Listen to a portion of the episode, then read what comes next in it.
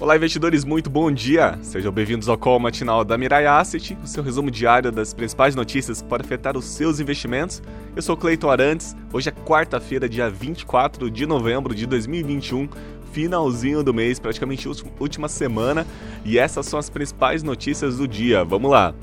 As bolsas de valores no exterior elas iniciam suas operações com cautela nessa manhã de quarta-feira. A agenda econômica ela será muito importante hoje e além disso amanhã será feriado lá nos Estados Unidos, o feriado de Thanksgiving, o que tende a reter aí o fluxo financeiro no período da tarde. A decisão de países como Estados Unidos, China, Japão, Índia, Coreia do Sul e Reino Unido se unirem aí para utilizar as reservas estratégicas de petróleo, aparentemente perdeu o impacto, perdeu o impacto esperado, já que existe o risco da Arábia Saudita reduzir a produção. Então não adiantou muito o que eles estavam fazendo não. Com isso, o preço do petróleo mostrou forte alta ontem e hoje opera praticamente estável. Na agenda econômica saiu também ah, na Alemanha pesquisa do Instituto IFO e IFO que mostrou queda no sentimento das empresas, o que está associado a uma nova onda de pandemia da Covid-19 no país e na região da Europa como um todo. Surgiram também notícias de que a Alemanha considera anunciar um lockdown parcial ou até mesmo total em seu território além de tornar a vacinação obrigatória. O país tem vivido a pior crise é, de casos desde o início da pandemia, que foi no ano passado, em 2020. Ainda hoje a gente vai ter nos Estados Unidos os pedidos de auxílio-desemprego semanal, o PIB do terceiro trimestre agora de 2021 a balança comercial de outubro, encomenda de bens duráveis também de outubro, o anúncio do deflator do PSI de outubro, confiança do consumidor da Universidade de Michigan, vendas de novas moradias de outubro e a ata do FONC. Ufa, muita coisa vai sair lá nos Estados Unidos antes desse feriado que vai ser amanhã. Com isso, o dia vai prometer volatilidade nas bolsas de valores lá no exterior. Por aqui, as atenções ficam por conta do CCJ no Senado, é, com a apresentação do relatório do Fernando Bezerra sobre a PEC dos precatórios, com sete mudanças no texto enviado para Câmara, pela Câmara.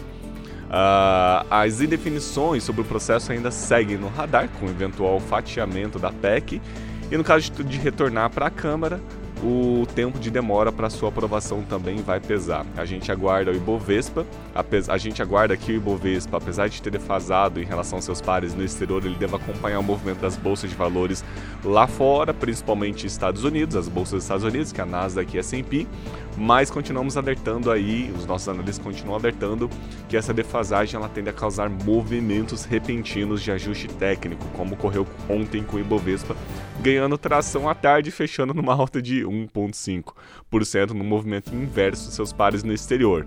O Ibovespa ontem ele fechou nessa alta de 1,5 a 103.654.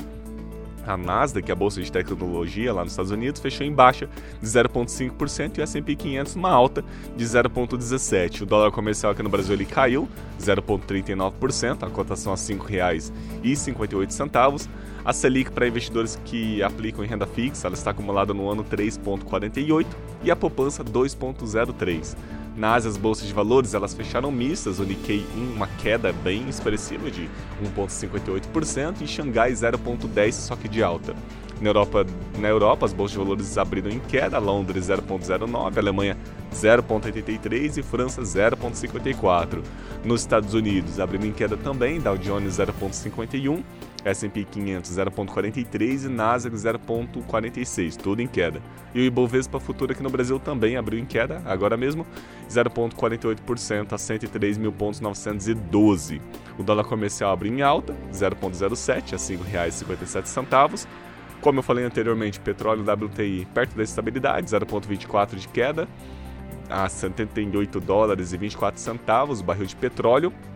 O petróleo Brent 0,26 de queda, 81 dólares e 90 centavos, barril de petróleo.